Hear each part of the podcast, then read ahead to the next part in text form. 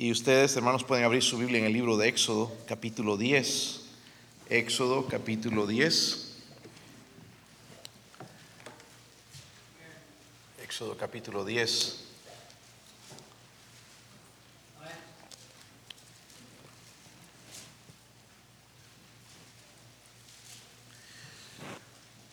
Por favor, hermanos, si se nos está volviendo otra vez costumbre de salir y salir y salir, entrar. Eh, el tiempo, hermanos, para ir al baño es cuando hay un receso. Y algunos de ustedes que no tienen respeto por Dios ni por el que habla. So, vamos a tratar de corregir eso. Cuando hay niños se entiende, pero niños grandes ya no. Así que vamos a tratar de corregir eso, hermanos, por favor. Eh, distrae, de verdad que distrae cuando tú estás eh, predicando. Eh, Éxodo capítulo 10, ¿lo tienen hermanos? Vamos a leer nada más del versículo 7 al 10 y vamos a aplicarlo a una historia, digo, a la necesidad hoy y al tema. Eh, yo leo el 7, ustedes el 8 y todos juntos vamos a leer en el versículo 10. Versículo 7. Entonces los siervos de Faraón le dijeron, ¿hasta cuándo será este hombre un lazo para nosotros? Deja ir a estos hombres para que sirvan a Jehová su Dios. ¿Acaso no sabes todavía que Egipto ya está destruido?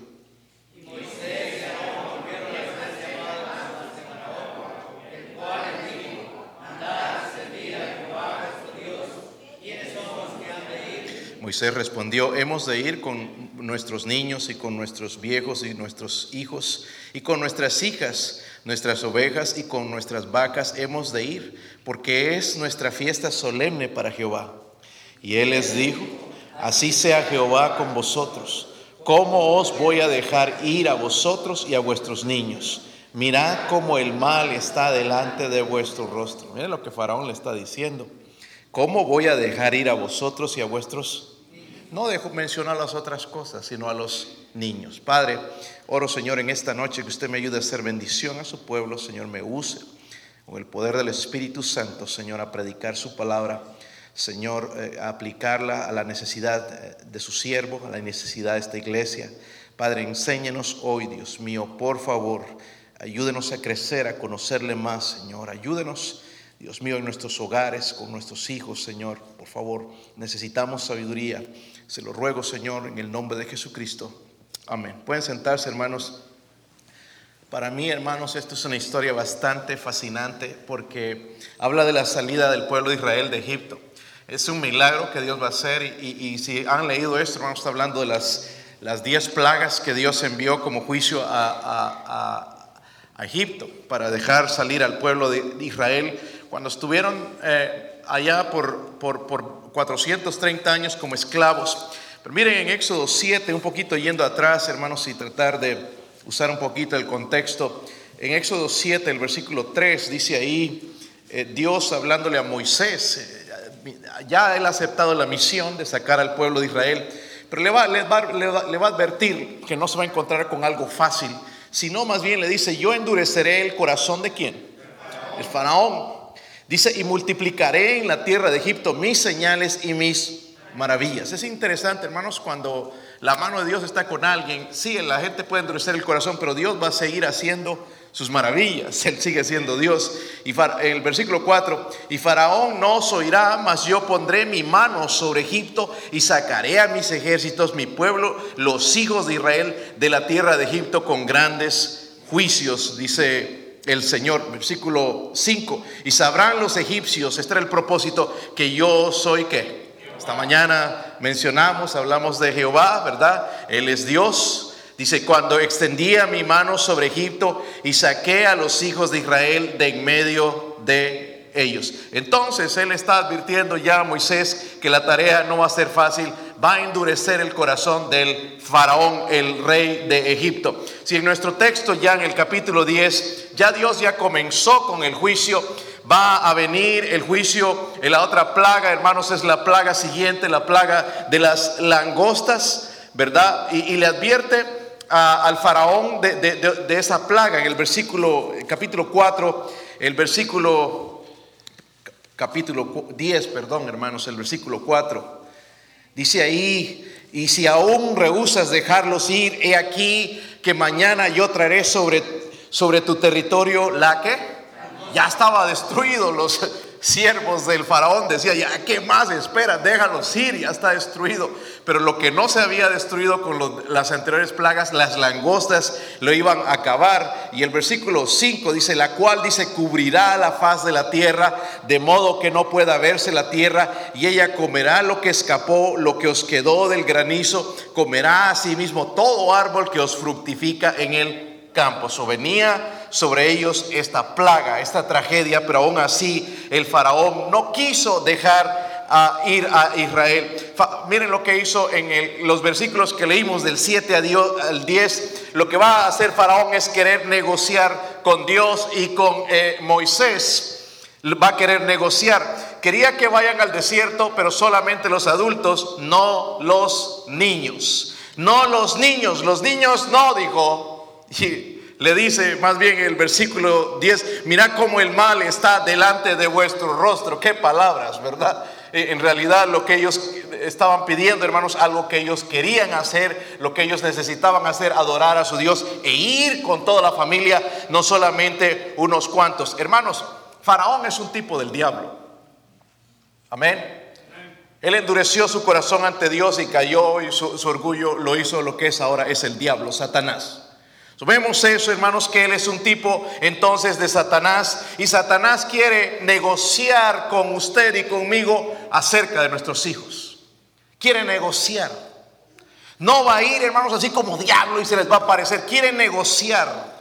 Él es astuto y va a negociar. Saben, aquí, hermanos, en los Estados Unidos se ha descubierto una red inmensa de, de robo de niños. Los usan para explotarlos sexualmente, pero también los usan a veces como sacrificios. Mucha gente famosa está involucrada en esto, en el negocio de robar niños porque trae mucho dinero, de explotar a los niños. Ustedes ven niños que desaparecen en diferentes lugares y jamás, nunca se llega a saber de ellos. Eso es algo real que los noticieros y todos esconden, porque mucha gente, incluso políticos, están involucrados en ese asunto de robar a los niños. El día de hoy, hermanos, yo veo a Satanás bien interesado en robar a nuestros hijos.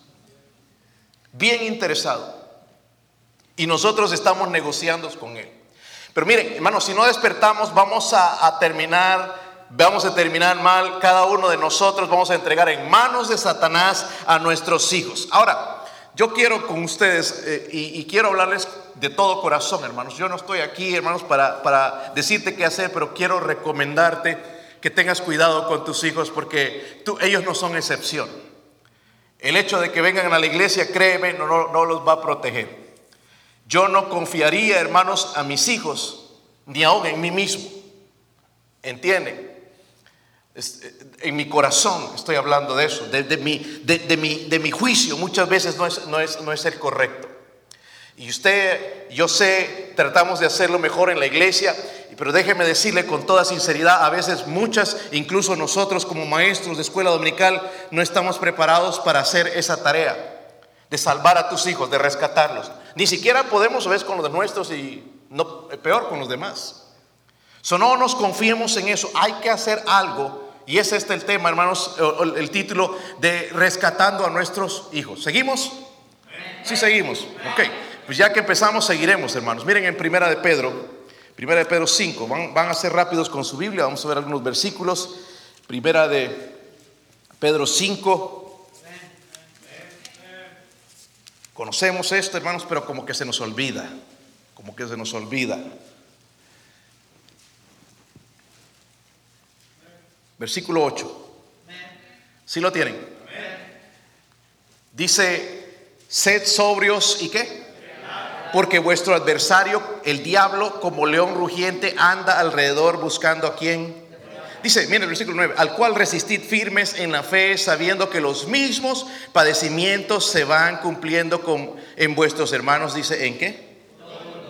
A veces pensamos que somos la víctima, pero el diablo está atacando a todos. ¿Ok? So, primeramente tenemos que rescatarlos del maligno, Satanás. Amén. Noten, hermanos, que dice, sed sobrios y qué. Pedro, hermanos, eh, nos está exhortando a tener la, cuando dice la palabra sobrios, la, mente despejada, dejar de tenerla tan llena, hermanos, con la basura del mundo, la mente despejada. Y luego dice también, velad, sobrios, y luego dice, velad. En otras palabras, es estar alertas. Como que alguien va a venir y se nos va a meter aquí y nos va a matar, estar alertas. Como un vigilante, ¿verdad, hermanos? A veces voy a algunos lugares y tienen un vigilante eh, viejito. Llegan ladrones, hermanos, y no tienen ni oportunidad. ¿Verdad? Pero quizás no le pagan poco, entonces ahí está el pobre tratando de protegerse y más bien rogando que no le caiga a nadie, porque si no, termina ahí su vida. Dice también la escritura que este diablo, dice, anda alrededor. ¿Están conmigo, hermanos? Dice que anda alrededor, es decir, ahorita mismo está aquí. Tu mente distraída te está metiendo pensamientos y las cosas y que el trabajo y la preocupación y cómo vas a arreglar esto y el otro. Dice que anda alrededor. En otras palabras, Él tiene acceso a ti en todas partes. ¿Saben que Él conoce nuestros sentimientos? Él no sabe lo que pensamos, pero Él conoce nuestros sentimientos. Por esto, hermanos, cuando ustedes andan ahí, que todo aguitados, Él sabe eso. eso se ríe. Mira este cristiano cómo anda, derrotado. Aquí lo tengo yo en mi mano. Mira cómo anda con esa cara de darme lástima. Él sabe, hermanos, nuestros sentimientos. Él sabe si estamos en fuego por el Señor. Amén. Él sabe cuando venimos aquí, hermanos, y hacemos una nada más una profesión para que nos miren qué espirituales somos. Él sabe todo eso. Él sabe nuestras debilidades. ¿Sí o no? Él sabe nuestras debilidades porque dice que anda alrededor. No solamente eso, dice buscando a quien devorar. Les contaba de ese gato que llega a mi casa. Ahora estos días no ha venido porque mi familia está allá en Carolina. Mi, hija Adriana se, le encanta este gato y ya ese gato les escucha ya jugando afuera y viene. Todos estos días no ha venido. Está extrañando a mi hija y Danielson, que son los más, lo más lo, lo, acarician y todo, ahí le da leche y todo. Y la vez pasada les conté que agarró un pájaro así rapidito y nos asustó y, empezó, primero agarraba el pajarito, lo mató y lo aventaba jugando con una pata, con la otra, y ahí andaba el pájaro, era como pelota. Después se cansó de jugar y le clavó las garras y empezó a abrirle y empezó a comérselo. Primero, primero lo lamía, como que así, como que jugaba. Ay, lo vamos a tener que ir a rescatar al pajarito, pero ya estaba, ya estaba muerto. Con el diablo, hermanos, él no busca lamer o mordisquear a su presa. Él quiere devorar, dice la Biblia. Quiere no quiere jugar contigo nada más y embarar, quiere devorar. Quiere devorar. Nunca va a estar contento, hermanos, hasta que haya destruido a un cristiano va a devorarlo, va a romperte en pedazos, va a quebrantar los huesos, te va a destruir por completo. Si Él puede, va a destruir tu corazón. Dice que anda buscando a quien devorar. el secreto, hermanos, de la guerra espiritual es sencillo. Aquí dice en el versículo 9, al cual que resistid firmes en la fe. Es lo único que tengo que hacer, resistir en la cuando dice resistir, significa, hermanos, estar de pie. Estar en contra de él, resistir. La obra la va a hacer Dios, hermanos, porque en realidad el diablo no tiene ningún temor de nosotros. Lo que lo va a hacer a, huir es que nosotros estemos en contra de sus artimañas, de, todo lo que él hace, eh, pararnos con la palabra de Dios, estar de pie en contra de él, resistir, dice la Biblia. En otras palabras, Satanás puede salir corriendo, hermanos, cuando le resistimos. No cuando le mencionamos Satanás, te reprendo en el nombre de Jesús. Cuando le resistimos, pero le resistimos en la autoridad de Cristo. Amén. No hay nuestra autoridad. No, no, él, él no nos tiene temor, hermanos. ¿Creían ustedes que le tiene temor? Pues se nos ataca siempre. Él lo único que lo hace eh, eh, escapar, hermanos, es un cristiano que lo resiste en la autoridad de Dios. So, miren, necesitamos rescatar a nuestros hijos del maligno. ¿Por qué? Porque los quiere devorar. Como dije, no los quiere nada más mordisquear y jugar con los quiere devorar. Los quiere destruir, los quiere ver amargados, los quiere ver hundidos, los quiere vender, los quiere destruir completamente sus vidas y las vidas de los que les rodean. ¿Saben? Él, quiere eso. So debemos rescatarlos del maligno. Número dos, allá en Primera de Pedro también. Primera de Pedro capítulo 1. Primera de Pedro capítulo 1, versículo 17. Si están ahí, hermanos. Y si invocáis por Padre aquel que sin acepción de personas juzga según la obra de cada uno, conducíos con temor todo el tiempo de vuestra peregrinación, sabiendo que fuisteis, miren esto, rescatados de vuestra qué? Vana manera de vivir. Qué lindo que el Señor nos rescató. La vana manera de Ya no estamos, hermanos, allá en el mundo nos rescató el Señor. Lo más lindo, hermano, es que nos rescató de todas esas cosas. Vamos a ir al cielo. Nos rescató, dice, de vuestra vana manera de vivir, la cual recibisteis de vuestros... A veces nuestros padres mismos nos dejaron esas. Esas mañas y esas cosas, esas costumbres y tradiciones. No con cosas corruptibles como oro o plata, sino con la sangre preciosa de Cristo como de un cordero sin mancha y sin contaminación. Salten al versículo 22. ¿Lo tienen, hermanos? Habiendo purificado vuestras almas por la que obediencia a la verdad. Miren, la salvación no es que es que siento, es que ya me nace, que, que estoy listo, es obediencia a la verdad. Una vez que tú aceptas obedecer el Evangelio, vas a ser salvo, ¿verdad? Obediencia a la verdad mediante el Espíritu para el amor fraternal. Dice, no fingido, amaos unos a otros entrañablemente de corazón puro. Miren esto, siendo renacidos no de simiente corruptible, sino de incorruptible por la palabra de Dios que vive y permanece para siempre. la otra cosa que tenemos que hacer, rescatarlos del maligno, pero también tenemos que rescatar a nuestros hijos de su maldad. Porque dice que nosotros fuimos rescatados de nuestra vana manera de vivir, de nuestras mañas. Y ellos necesitan lo mismo. Amén. Es que los niños son angelitos. No, ¿dónde dice eso en la Biblia? Amén. Eso no está en la Biblia, hermano. Nuestros hijos son diablitos. ¿Verdad? No son angelitos, hermanos, ni, ni siquiera cuando nacen. Una cosa es, hermanos, que, el día, si un muere, un bebé, eh, va a la presencia de Dios por la gracia de Dios, porque ellos no entienden todavía la, salvación, no entienden el, pecado, pero eso es pura gracia de Dios. Pero sí está en ellos el, pecado, ¿verdad? Y debemos rescatarlos de su, de su maldad, porque dice en el versículo 23 que fui siendo renacidos, no de simiente corruptible, está hablando de la necesidad más grande del hombre, la salvación, está hablando del nuevo nacimiento, de nacer de nuevo. Tus hijos y mis hijos necesitan, hermanos, nacer de nuevo, no necesitan una religión. Necesitan salvación, una relación con Cristo. Necesitan saber nacer de nuevo. David sabía esto, hermanos, y dijo un versículo que algunos han torcido diciendo que el, matrimonio es pecado cuando dice que Dios estableció, instituyó el pecado. Digo, el matrimonio, perdón. Pero dice el salmista en el Salmo 51, 5, David, entendiendo acerca de él, dice, en maldad he sido formado y en pecado me concibió mi madre. Está hablando de él, que desde que ya nació es pecador. No está hablando de la relación de, un hombre una mujer eh, casados, no está hablando de eso, está hablando de uno mismo.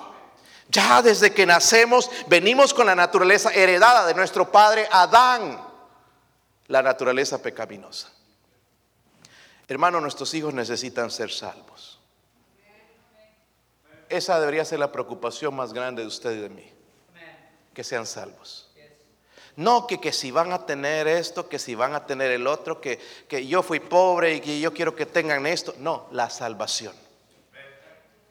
Hermanos, si no llegan a tener nada, cosas materiales, y si llegan a tener la salvación, lo tienen todo. Tienen el cielo. Pero si les das de todo y, y, ropa de marca y las cosas que quieran y que tienen carro y todo esto, pero son, si no nacen de nuevo, van a ir al infierno, no tienen nada. No lo vas a enterrar con el carro, con la ropa de esa, bueno, lo puedes enterrar, pero ahí se va a podrir también. Necesita, hermanos, rescatar a sus hijos de la, de la maldad. Yo, yo, estoy bien preocupado con padres que piensan que enviando a sus hijos escuelas cristianas, universidades cristianas, allá les van a salir bien. Eso es mentira. Casi los peores hijos, ¿sabes que he visto? No son los que salen de escuelas cristianas o universidades cristianas. Eso no hace la diferencia. Tenemos en nuestras iglesias, hermanos, hoy en día mucha, muy poca gente que en realidad ha nacido de nuevo. Dice que de modo que si alguno está en Cristo, nueva criatura es. Las cosas viejas pasaron y aquí todas son hechas. No significa que no soy un pecador, pero soy un, un pecador arrepentido, que ya me duelo en el pecado, que ya eh, doy fruto para Dios, ya no para el pecado, sino para Dios. Nuestros hijos, hermanos, necesitan nacer de nuevo. Amén. Preocúpese ya desde ahora y, si, y, si, van a tener más, orar, no que, ay Señor, que tú le bendigas grandemente, que sea millonario, que sea jugador de fútbol, no, que sean salvos. Amén.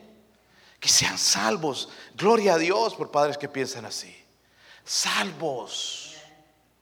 No esperar que, si viene a la iglesia, por ahí no es que se convierte aquí. Miren, el mejor lugar que se conviertan es cuando están en casa, ahí todos juntos, y vienen y se abrazan, y tu hijo es salvo ahí en casa. Gloria a Dios, un avivamiento en casa. No necesitamos esperar hasta la iglesia. Yo trabajé, hermanos, con un hermano que daba la escuela dominical, era, él era calvinista. Y este eh, hermano, él, él su, hija era bien dulce, estaba en mi clase, en la clase de jóvenes, y, el hermano le pregunta, ¿Y, tus hijos ya son salvos todos? Y me dice, pues yo estoy, yo, yo espero que sí, que Dios los escogió. ¿Qué mentalidad? Es doctrina satánica. Dios quiere salvar a todos. Por todos murió Cristo. No por unos, no, este sí, este no, este sí, este no. Cristo murió por todos. La oportunidad es para todos. Amén. Y, hermanos, como él no se preocupaba, yo me puse a orar por su hija, me puse a orar por ella y yo mismo la guía a Cristo. Yo la guía a Cristo. No su papá, pero su papá estaba esperando a ver si era escogida de Dios. Hay que presentarle el Evangelio. Amén. Yo no sé si tu niño, tu niña, y que ya tienen, eh, algunos niños se entienden más rápido, otros les toma más tiempo. Hay niños que a los cinco años, a los seis años ya entienden el plan de salvación. Pero hay otros hermanos que ni de viejos. Lo entienden, ¿no? Pero ¿cómo? ¿Es así de fácil? Eh, pero hay niños que sí lo entienden. Debemos rescatar los hermanos de su maldad, porque su corazón, hermanos, también es perverso. ¿Sí o no? ¿Se han dado cuenta que sí? ¿Le dice hacer algo y no lo hacen? desobediencia. Saben, hermanos, ustedes deberían castigar más a sus hijos por la desobediencia y la mentira que castigarlos porque te derramó eh, refresco en el carro de 50 mil dólares, 60 mil dólares que traes. Ay, el carro dice. ¿Y qué es la desobediencia? Más lo deberías castigar cuando es desobediente, que te rompió el teléfono, el, último teléfono, ¿verdad? Ahí deberías castigarlo más cuando es desobediencia que cuando, porque se le rompió quizás de accidente. ¿Sí o no?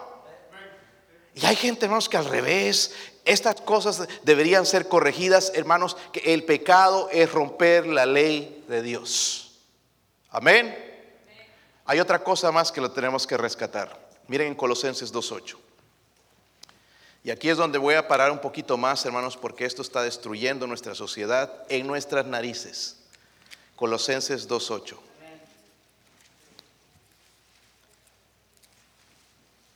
¿Están ahí? Dice, mirad que nadie os que. Es decir, que nos van a engañar. A mí nadie me engaña. a veces, hermanos, me, asombra, hermanos, viendo unos videos en YouTube que son falsos. Dice la Biblia, hermanos, mirad que nadie os engañe por medio de filosofías y huecas sutilezas según las tradiciones de los hombres y conforme a los rudimentos del mundo y no según Cristo. Ah, la otra cosa, hermanos, de la cual le debemos rescatar es de las mentiras, de las mentiras de Satanás, que se van a manifestar en diferentes maneras. Pablo les, les, dice que mantengan la cabeza clara para poder reconocer las falsedades. Hermanos, escúchenme, algunos de nosotros todavía en el tiempo que estamos en la iglesia no sabemos discernir entre lo bueno y entre lo malo, la buena música, la mala música. No sabemos discernir, hay un problema porque no conocemos bien las escrituras. Reconocer las falsedades que vienen, hermanos, en paquete atractivo, porque eh, Satanás se los pone bien atractivo para agradarlos. Miren cómo vienen a la iglesia, miren cómo van a una fiesta, miren cómo vienen a la iglesia, miren cómo van de vacaciones. Algo está mal. Y soy cristiano, bautista fundamental y que creo en la Biblia el nacimiento virginal de Cristo, pero no puedo todavía cambiar el corazón de mis hijos. Siguen todavía equivocados. Algo está pasando en su vida. Lastimosamente, hermanos, miembros de la iglesia han sido seducidos por filosofías. Estas doctrinas están hoy en día, hermanos, por medio de los medios sociales. Tenemos que tener mucho cuidado con lo que vemos. Suena bien, viste ese video, y vistes esto, tengamos cuidado. ¿Por qué no vemos las escrituras de esa manera? Le ponemos tanta atención a un video ahí porque vienen figuritas y cosas. ¿Por qué no ponemos los ojos en la Biblia? Porque el Señor nos está advirtiendo esto de mirad, hermanos, que no seamos engañados, ¿verdad? Sutilezas, tradiciones de los hombres y cosas de este mundo. No sé si notan ahí la palabra, dice que nadie os, ¿qué? Eso significa no ser llevados lejos de Dios como una presa, ¿verdad? Como una presa, os engañe. También lleva la idea, hermanos, de ser robado o asaltado. Mentiras de Satanás, hermanos, mentiras de Satanás. Ah, ¿Qué mentiras hay en nuestros días? Les voy a mostrar algunas. La evolución. Esto les están enseñando a sus hijos en las escuelas. Miren, hermanos, yo voy a cambiar un poquito en la escuela dominical. Primero voy a hacer que se nos pongan firmes los maestros de escuela dominical y empiecen a creer la Biblia. Y, y, poder explicarles a los niños, hermanos, el libro de Génesis, por ejemplo. Porque van a la escuela, ¿tú crees que hubo un diluvio? Y no saben qué decir nuestros hijos.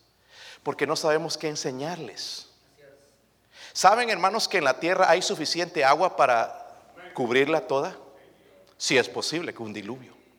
Hay muestras. Pero que el arca, que como todos los animales y que... la Biblia nos habla de, de, las dimensiones del arca. Pero como no lo sabemos decir, entonces la los, estos científicos o maestros, ¿verdad? Que se creen simios, vienen y les lavan el coco. Ya no creen en Dios. Miren, hay colegios bíblicos cristianos donde yo no mandaría a mis hijos. ¿Por qué?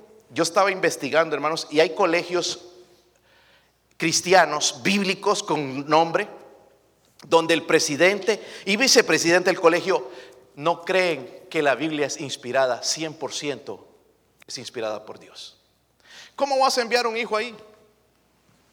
Hay colegios bíblicos, por ejemplo, allá en California, hermanos, hay un colegio bíblico bien reconocido donde el presidente dijo que la tierra tiene 13 mil billones y billones de años. Eso es mentira.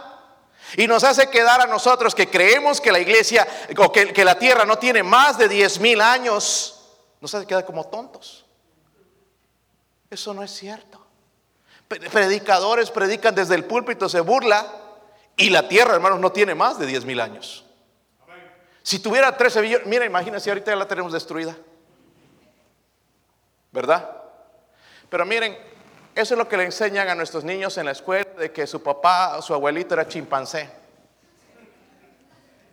¿Verdad? Pues se comporta como chimpancés en la casa. Y que fue evolucionando y que fue cambiando. Y mire, hermanos, tenemos que estudiar la Biblia. ¿Ok?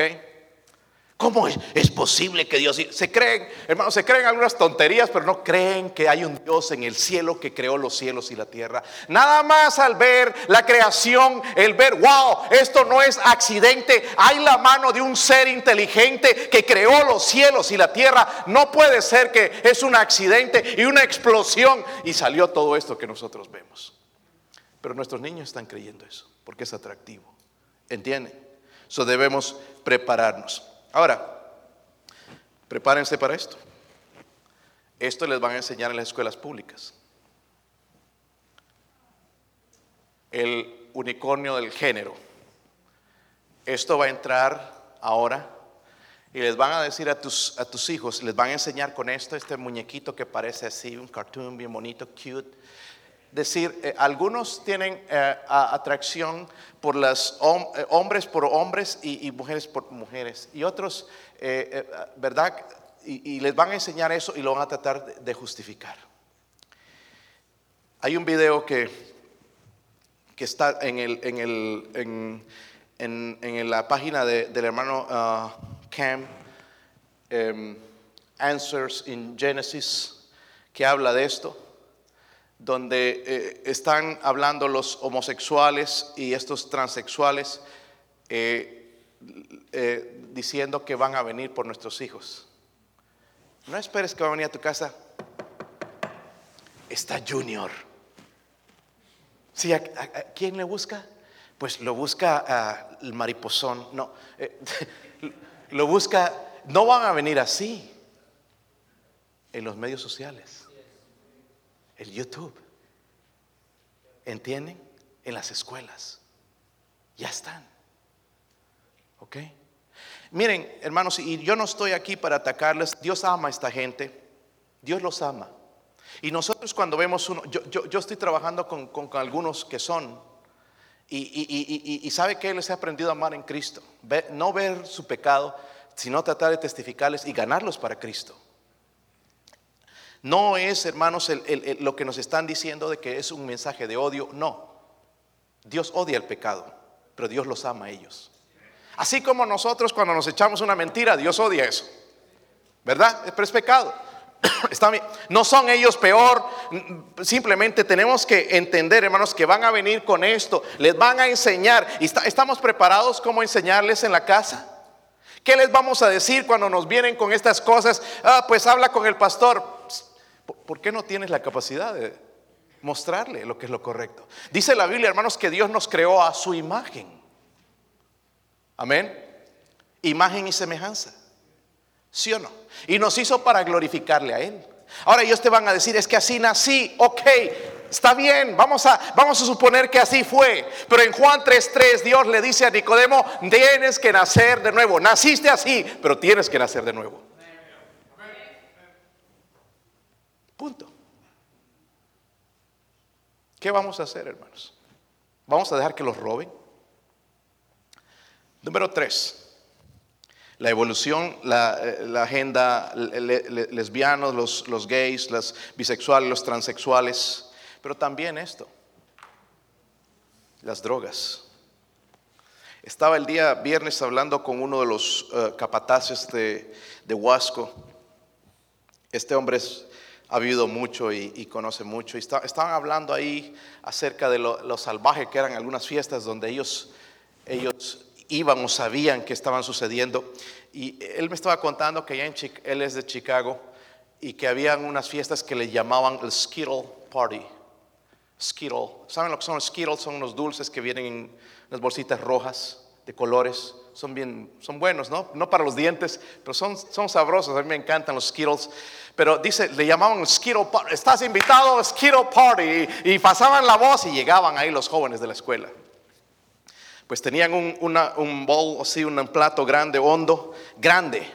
Y venían llegando, cada quien traía sus drogas ponían pastillas y llenaban ese bowl. Entonces, al final, ya después, cuando empieza comenzaba, todos iban y se metían drogas donde él vio, a, dice, él, vio uno de esos jóvenes que llegó por primera vez, se, metió tanta droga que se murió.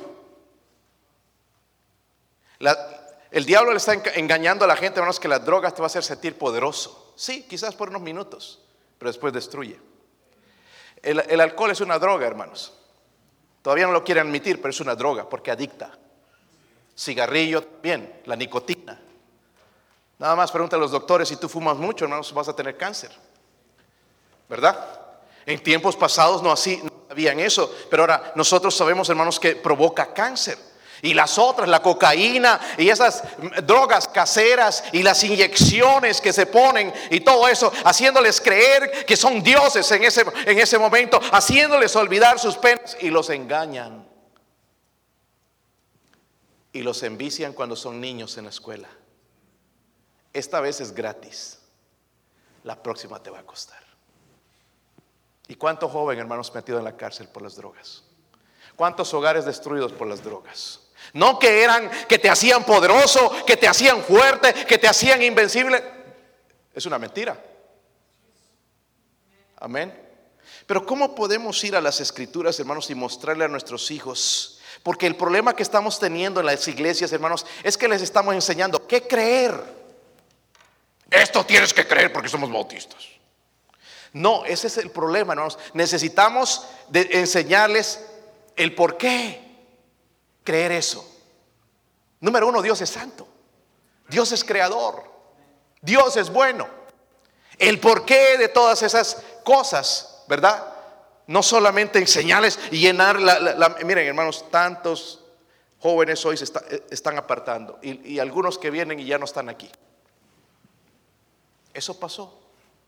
Les estamos enseñando a qué creer en vez del por qué. Amén. ¿Por qué hubo un diluvio? Eh, aprende a explicar, hermanos, todas esas cosas a sus hijos. Miren en Oseas 4, si es que no me creen, porque algunos están incrédulos de lo que estoy diciendo. Oseas capítulo 4, estamos estudiando el libro de Oseas, pero quiero recordarles esto.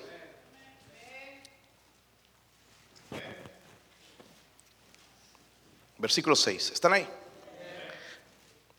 Dice, mi pueblo fue que destruido porque le faltó qué? ¿Sabe por qué está siendo destruido nuestros hogares? Porque no tenemos conocimiento de esto. Como digo, no sabemos cómo explicarle a nuestros hijos la creación.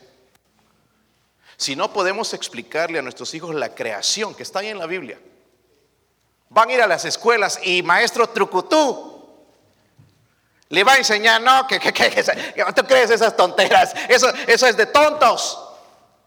Y le va a explicar con términos técnicos y todo, y se va a quedar embobado. ¡Wow! ¡Wow! ¿Y cómo me engañaron en la iglesia?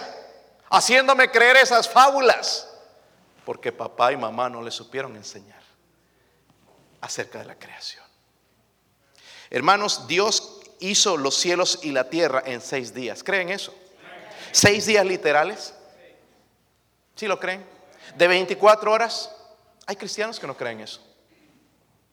Debemos saber enseñarles esas cosas para que ellos no vengan entonces, estos sábelo todos y decirles y cambiarles la manera de pensar. Porque tu hijo, hermanos, puede estar aquí hoy, pero ya mañana no.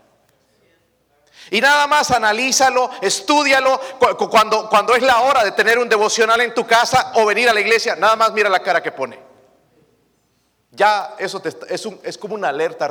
Tienen en el carro una lucecita que es el check engine. ¿Han visto eso? Odio esa lucecita, hermanos. Cuando viene, wow, rapidito al mecánico a ver qué es.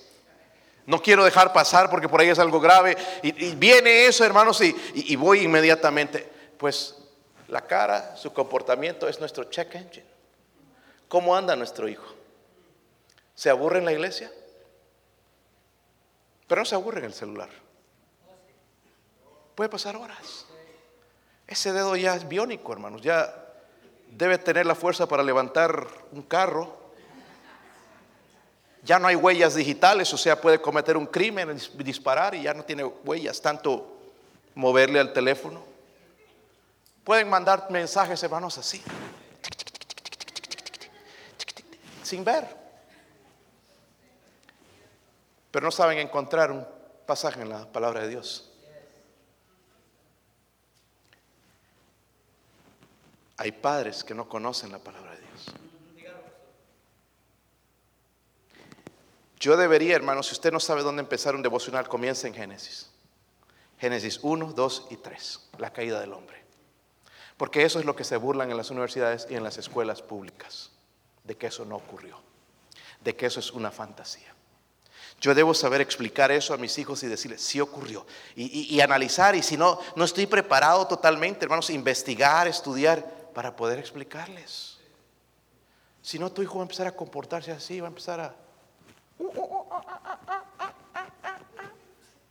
Va a empezar a buscarte en la cabeza a ver si tienes piojos para comérselos, como los momos.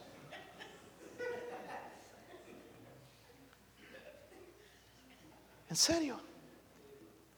Y mira el comportamiento de ellos, hermanos, peor que un chango. Porque nosotros no sabemos. Y Dios está diciendo, les, ustedes fueron destruidos porque les faltó el conocimiento. Yo debo saber explicarles sin ofenderles, sin atacarles en algo que han sido tentados, porque puede ser que una vez pasó por su mente la tentación a un varón, la, la atracción hacia otro varón. Saca eso de tu mente, hijo del diablo. Hermanos, no se trata así. Debo saber con la escritura cómo tratar con ese asunto en el corazón de mi hijo. ¿Verdad? ¿Sabes cómo tratar con un hijo que te ha mentido? Sí, pastor, agarro el cinturón y le doy sus tres bien dados. ¿Por qué? ¿Por qué le estás dando? Porque es un pecado, ¿verdad? ¿Cómo se lo puedes demostrar? ¿Podemos hacer eso, hermanos? Tenemos que llegar al punto, hermanos, de saber conocer las escrituras. ¿Siguen en este versículo? Dice, por cuanto desechaste qué? El conocimiento. El hermano Jorge estaba diciendo algo bien importante. Cada servicio es importante. Mire, eh, yo estoy tratando de estudiar un poco para enseñarte un poco las escrituras. So, nada más no agarres a que puedo. Trata de estar en todos los servicios para aprender algo para enseñar en tu casa. Dice, desechaste el conocimiento. Lo desechamos, hermanos, en la manera en que asistimos a algunos como los saltamontes, este sí, este no, ya no se sabe. Y los hijos aprenden eso, a ser inconstantes. Yo quiero, hermanos, que mis hijos aprendan, están en la iglesia, no para jactarse que yo fiel a la iglesia, para que aprendan. Un día voy a faltar, hermanos, y donde van a, recibir el consejo es en la iglesia. Una buena iglesia. ¿Verdad? Pero nos saltan por aquí, no, y no se puede, hay que ir de compras, hay que ir a Dollywood, hay que ir a esto, hay que ir al otro. Y ese dijo, pues no sabe ni qué pensar. Ve como las cosas de Dios no importantes. Y lo que Dios dice, por cuanto desechaste el conocimiento, yo te echaré del qué. Mire, no somos capaces de ser los sacerdotes espirituales en nuestro hogar. Porque desechamos. Y dice, y porque te olvidaste de la ley de tu Dios. Y esto es fuerte.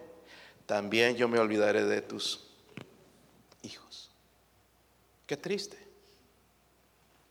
Porque el resultado de esto, hermanos, de, mi necedad, la van a pagar mis hijos. ¿Se dan cuenta? ¿Se dan cuenta, hermanos? Por eso nuestros hijos, hermanos, hay, hijos de hermanos que vienen aquí, ya no creen en Dios.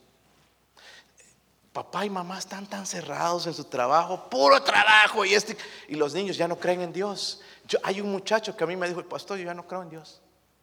Es que encontré este maestro trucutú y, me enseñó y, toda la ciencia y wow, me dejó con la boca abierta.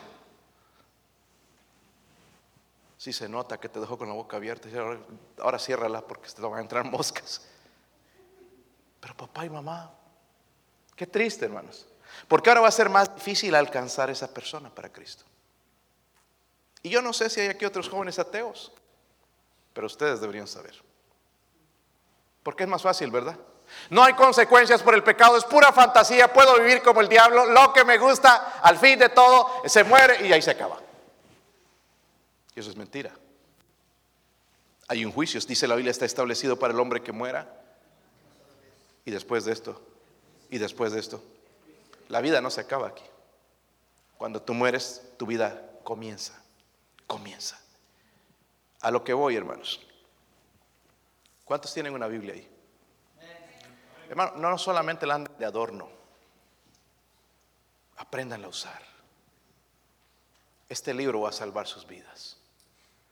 Va a salvar sus hogares. Si usted no sabe interpretarlo, si usted no sabe, no es agarrar, hermanos, la Biblia y, tirar por aquí como a, veces hemos escuchado. Yo, miren, definitivamente eh, hay conferencias a las que no voy a ir. Porque hay predicadores que se paran y no hablan nada de la palabra de Dios. Puro tirarte duro sin ningún apoyo. Si me van a dar duro, hermanos, que sea con la palabra de Dios. Que se use y diga, escrito está. Y no que vayan a torcer un versículo, porque lo he escuchado a bautistas torcer versículos también y decir que ellos tienen la doctrina sana, pero hay versículos que toman que realmente no está diciendo lo que están diciendo. ¿Sabe cómo yo sé ahora eso? No estudiado las escrituras. Yo ya no voy a una conferencia nada más así ignorante, ya, sé un poquito. Y y ustedes también, hermanos, deberían ser de, esa manera. No buscar, hermanos, en los hombres, buscar en Dios, conocer este libro. Cuando tus hijos tienen problemas, cuando tuvieron un mal día, saber cómo aconsejarles. No tirarles, ay, eso te pasa por sinvergüenza. Si estamos aquí para levantarnos, hermanos. Siete veces cae el justo y dice, vuelve a levantarse. ¿Quiénes somos nosotros para hundirlos?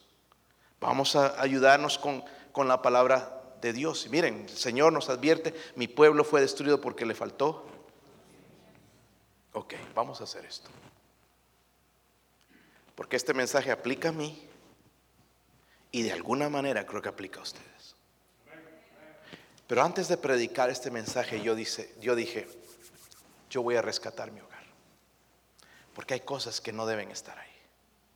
Voy a rescatar mi hogar. Eso significa trabajo, oración, ayuno a veces, ¿sí o no? esta iglesia no le gusta esa palabra, es como sacrilegio, ayuno. Pero a veces tengo que hacerlo. Pero también significa, hermanos, estudiar las escrituras. Porque la mayoría las leemos. Sí leemos, somos buenos. No fallamos un día, pero no estudiamos. Necesitamos estudiar este libro. Entonces, cuando se venga la noche o el tiempo que tú vas a hablarle a tus hijos, ya Dios te dio el mensaje. Pero no leer ahí por leer y que allá se están aburriendo. Y como odio, hermanos, cuando empiezan a hacer eso. Sino contarles una historia. Dos o tres versículos como este que yo agarré ahora. Y desarrollar algo. Y aplicar. Hijo, ¿y tú qué piensas? ¿Qué crees eso de la evolución? ¿Qué piensas esto de esta agenda que están queriendo meter ahora? ¿Qué piensas acerca de esto de, las drogas? Porque hermanos, algunos de nosotros queremos ocultar cosas de las drogas, pero las drogas es real. Si yo tuviera acceso a ir y llevar a mis hijos a una morgue donde están los muertos, que murieron por drogadicción, por, por exceso de drogas, yo los llevaría. ¡Ay, qué cruel, pastor! No, para que vean el resultado de lo que hacen las drogas. ¿Verdad? ¿Se dan cuenta? Pero yo decidí, hermanos, yo voy a rescatar mi hogar. Yo, es una decisión. Trabajo, oración, ayuno, estudio. ¿Está dispuesto a hacer eso? ¿Cuántos están dispuestos a hacer eso? Pónganse de pie, hermanos, vénganse aquí al frente, vamos a orar juntos. Tenemos que orar por nosotros primeramente, después por nuestros hijos. Hijos, vengan, oren con sus padres. Si usted ama a su padre, Venga, ore, dígale al Señor, Señor, dale sabiduría a mi padre. Y también perdóneme por la actitud acerca de con mis padres. Vamos a orar, hermanos, pedir al Señor que nos ayude en esta invitación. Padre.